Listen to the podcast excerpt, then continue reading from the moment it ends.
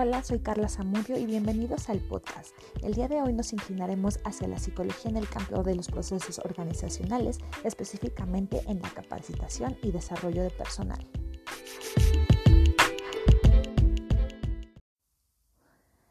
Antes que nada, quiero hacer mención de la información que voy a compartir en este episodio. Es extraída del libro de Chavetano que se llama Administración de Recursos Humanos, el capítulo 14. Entonces, dentro de los múltiples significados de la palabra capacitación, encontramos que es algo que sirve para el desempeño de un puesto. Sin embargo, el desarrollo para muchos autores involucra tanto educación como capacitación, dándole un significado a esta última como el preparar a la persona para el puesto, mientras que el propósito de la educación es preparar a la persona para el ambiente dentro o fuera del trabajo. Esto es un autor que cita Chavetano que se llama Hill y bueno, ya sabemos que la educación es una apreciación para la vida, una preparación. Y hay varios tipos de educación que la que nos interesa ahorita en el campo de los procesos organizacionales es la educación profesional. Empecemos entonces con todo lo que involucra la educación profesional.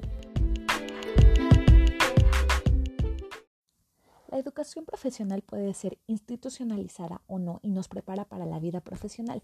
Tiene como etapas la formación profesional que como su nombre lo indica prepara para una profesión y se enfoca a largo plazo. Luego tenemos el desarrollo profesional que ayuda a las personas a ejercer una especialidad dentro de una profesión, o sea, va más allá de su puesto y perfecciona los conocimientos de la persona para que sea más eficiente y productiva en su puesto y se enfoca a mediano plazo. Y por último está la capacitación que se enfoca en el corto plazo y busca la adaptación de la persona al puesto, otorgando lo esencial para ejercer su función. Ahora, profundicemos en la capacitación. Como vimos hace un momento, la capacitación es a corto plazo y se aplica sistemática y organizadamente. Aquí las personas adquieren conocimientos, desarrollan habilidades y competencias en función de objetivos definidos. Entonces, de acuerdo con Filippo, que es otro autor que cita Chavetano en su texto, dice que la capacitación es el acto de aumentar el conocimiento y la pericia de un empleado para el desempeño de determinado puesto. Entonces vemos que la capacitación además tiene un sentido de inversión y no de un gasto para la empresa, porque los resultados que dan proporcionan rendimientos a la organización. Pero sabiendo todo esto, entonces nos preguntamos, ¿quién se encarga de la capacitación? Bueno, la capacitación es una responsabilidad administrativa de línea y una función de staff existen políticas en las que se puede proporcionar entrenadores de staff y divisiones de capacitación especializadas para que en estas políticas se reconoce el entrenamiento como responsabilidad de cada administrador y supervisor en todos los niveles. Puede ser demostración de un procedimiento nuevo, paso a paso, o de la explicación de una operación tradicional de el supervisor o el gerente que deben explicar, enseñar o dar seguimiento a comunicar. Yo como mi experiencia en empresas puedo compartir que no en todos los casos es así, no en todos los casos existe que el gerente explique o enseñe. Muchas veces esta persona no tiene mucha idea de la operación, que si bien él no ejecuta por supuesto gerencial, eh, yo no considero que eso sea una justificación para que sea incapaz de dar capacitación a su equipo. Pero bueno, ¿Cómo se desarrolla el proceso de capacitación? Ok, la capacitación sigue un ciclo, pero veamos primero los componentes de su proceso. Primero están los insumos, que son las personas que van a aprender, que les llaman educandos, y los recursos que se van a usar por parte de la organización para llevar a cabo eh, la capacitación. Ahora está también como elemento el proceso, que son los programas y el aprendizaje individual. También está el producto, que son los conocimientos, actitudes, habilidades, la eficacia organizacional, que es el resultado de todo. Y después está la retroalimentación, que es la evaluación de los resultados y ver qué mejoras se puede hacer para iniciar el proceso de nuevo. Y ahora vamos a enfocarnos al ciclo. ¿De qué se trata el ciclo de capacitación? Bueno, pues es un seguimiento donde empieza con la detección de necesidades de capacitación, después un programa de capacitación, implantación de, y ejecución del programa y por último la evaluación de resultados. Veamos uno por uno. Ok, en la detección de necesidades, que es la primera etapa, se trata del diagnóstico preliminar y para ello se hace uso de tres niveles de análisis. El primero es el sistema organizacional, que es un nivel de análisis de toda la organización y se revisan objetivos y filosofía de la organización. Por ejemplo, en mi experiencia, revisamos la misión y visión de la empresa cuando empezamos y cada año se revisan los objetivos a nivel global para ver qué se necesita modificar o agregar o quitar en las capacitaciones y podamos lograr los objetivos de la empresa. El segundo eh, nivel de análisis es el sistema de capacitación, que es un nivel de análisis de los recursos. Y el tercero es un sistema de adquisición de habilidades, que es un nivel de análisis de las operaciones y las tareas. Dentro de esta fase de detección de necesidades, Em, podemos enumerar varios medios, que es la evaluación de desempeño, la observación, cuestionario, solicitud de gerentes, entrevistas con los gerentes, reuniones, exámenes de empleados, realización del trabajo, reorganización, entrevista de salida, análisis de puesto y perfil de puesto e informes periódicos y a través de estos medios podemos hacer esa detección. Entonces, también podemos enumerar qué indicadores nos sirven para señalar lo que provocará requerimientos de capacitación y hay indicadores que son a priori, que son los que son fácilmente previsibles, como la expansión de la empresa en la admisión de nuevos empleados o la reducción del número de empleados, también el cambio de métodos y procesos de trabajo o las sustituciones o movimientos de personal, eso es, es claro que va a requerir capacitación, también las faltas, las licencias o vacaciones del personal, eh, la expansión de servicios o cambios de programas de trabajo de producción, también la modernización de maquinaria, siempre que se cambia la maquinaria y se actualiza, hay que enseñarles a los empleados a utilizarla claramente o el equipo. Y también la producción y comercialización de nuevos productos o servicios, hay que darles a conocer el detalle a nuestros empleados de lo que están vendiendo, ¿no? O produciendo. También tenemos los indicadores a posteriori, que son los problemas que no se han atendido y se refieren a la producción o al personal. Entonces, ya que tenemos el diagnóstico, se puede pasar a la fase de programación de capacitación, que es donde se eligen los medios para atender esas necesidades que ya detectamos, ¿no? Entonces, este programa se sistematiza y se soporta con lo que se identifica en la detección, cuyos resultados nos proporcionan la información de qué enseñar, quién debe aprender, cuándo, dónde, cómo y quién debe hacer esa esa capacitación y con estas respuestas se puede proceder a la planeación de la capacitación que además de satisfacer a detalle las respuestas de lo planeado o el punto anterior, se deben calcular el costo-beneficio del programa, así como el control y la evaluación de los resultados. ¿Cómo usamos las herramientas que existen a favor de la capacitación? Bueno, existen tecnologías educativas que después de la planeación se deben elegir de manera que optimicen el aprendizaje. Estas tecnologías se clasifican de acuerdo a su utilización, o sea, orientadas al contenido o al proceso o mixtas. También se clasifican de acuerdo al tiempo, si es alguien que es de nuevo ingreso, como una inducción o una integración, o si es después de que entró a la empresa como una capacitación en el lugar de trabajo y referente a esto puede ser dentro o fuera del lugar del trabajo. Por ejemplo, fuera sería a distancia o en plataformas como ahorita que vivimos en pandemia, muchas empresas ya lo hicieron así, o no necesariamente a distancia o medios electrónicos, sino que se puede ir a las instalaciones de alguna división que haga capacitaciones o enseñe a una escuela o algo así que no precisamente sea el lugar de trabajo.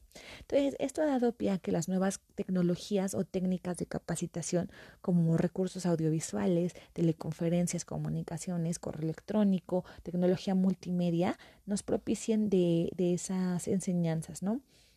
Pasemos ahora a la ejecución de la capacitación, que esto se da como la tercera etapa del proceso e involucra a los aprendices y a los instructores.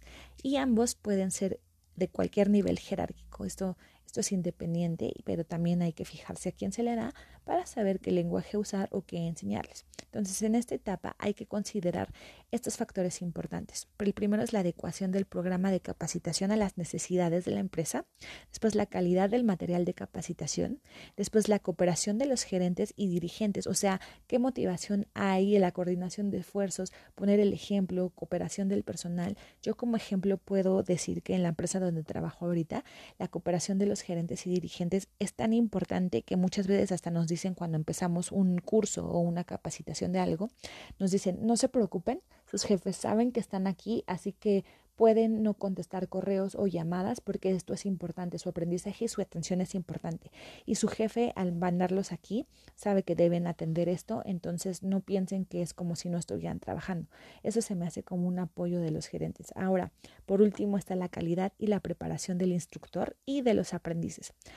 Eh, la evaluación de los resultados es la etapa final del proceso de capacitación y se efectúa en los niveles de evaluación organizacional, en el nivel de recursos humanos, en el nivel de las tareas y operaciones y a profundidad podemos citar los niveles de Kirkpatrick, que es otro autor que cita Chavetano, eh, que son cinco. Es la reacción y satisfacción y acción planeada.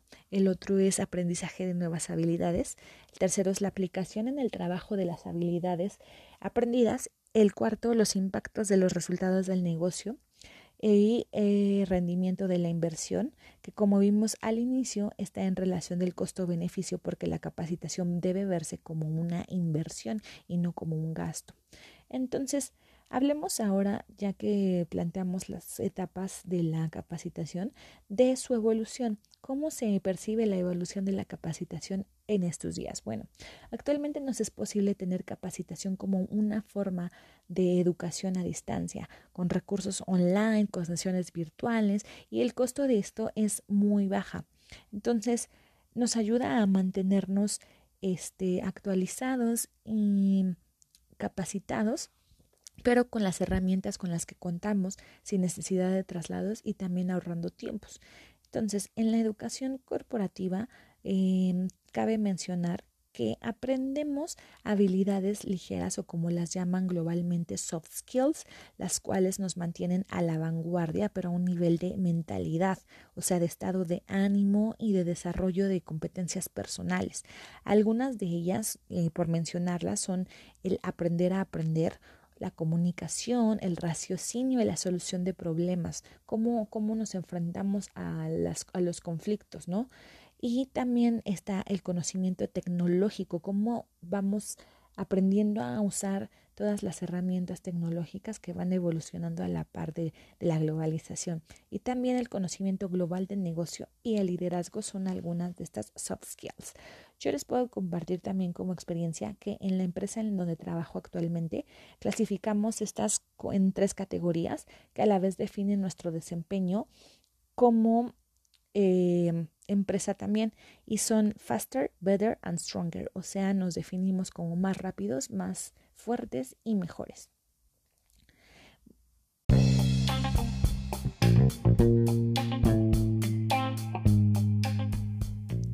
Como resumen, puedo mencionar que la capacitación se conforma de cuatro maneras de cambio de conducta que son la transmisión de información, el desarrollo de habilidades, el desarrollo de actitudes y el desarrollo de conceptos. Sus objetivos son preparar a las personas para la realización inmediata de diversas tareas del puesto, dar oportunidades para el desarrollo personal continuo, o sea que también para otras funciones más complejas y elevadas y poder tener un diferente puesto.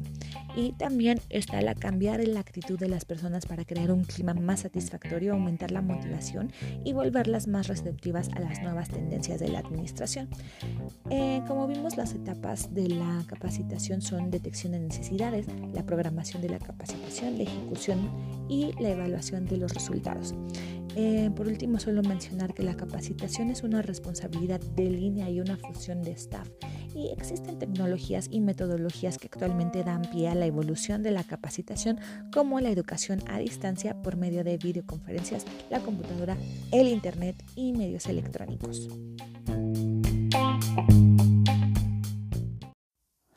Conclusiones podemos decir que la capacitación puede parecer un proceso sencillo, pero es un proceso bastante complejo y no porque tenga cierto grado de dificultad o complicación, sino porque es un proceso robusto que involucra varios subprocesos y a todas las personas de la organización. Todas están involucradas, es un proceso que no excluye a ningún colaborador y es independiente al nivel jerárquico. Y como reflexión personal considero que la capacitación es uno de los procesos organizacionales más importantes que no solo debe evolucionar, sino que debe ir a un paso adelante para que la empresa pueda mantener su productividad, crecer y ser competitiva.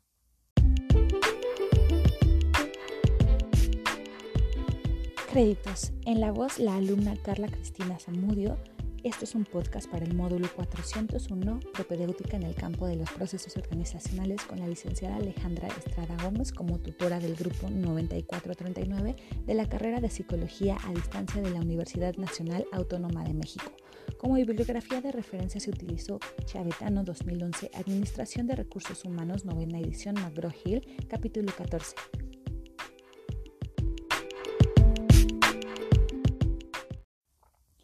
Gracias.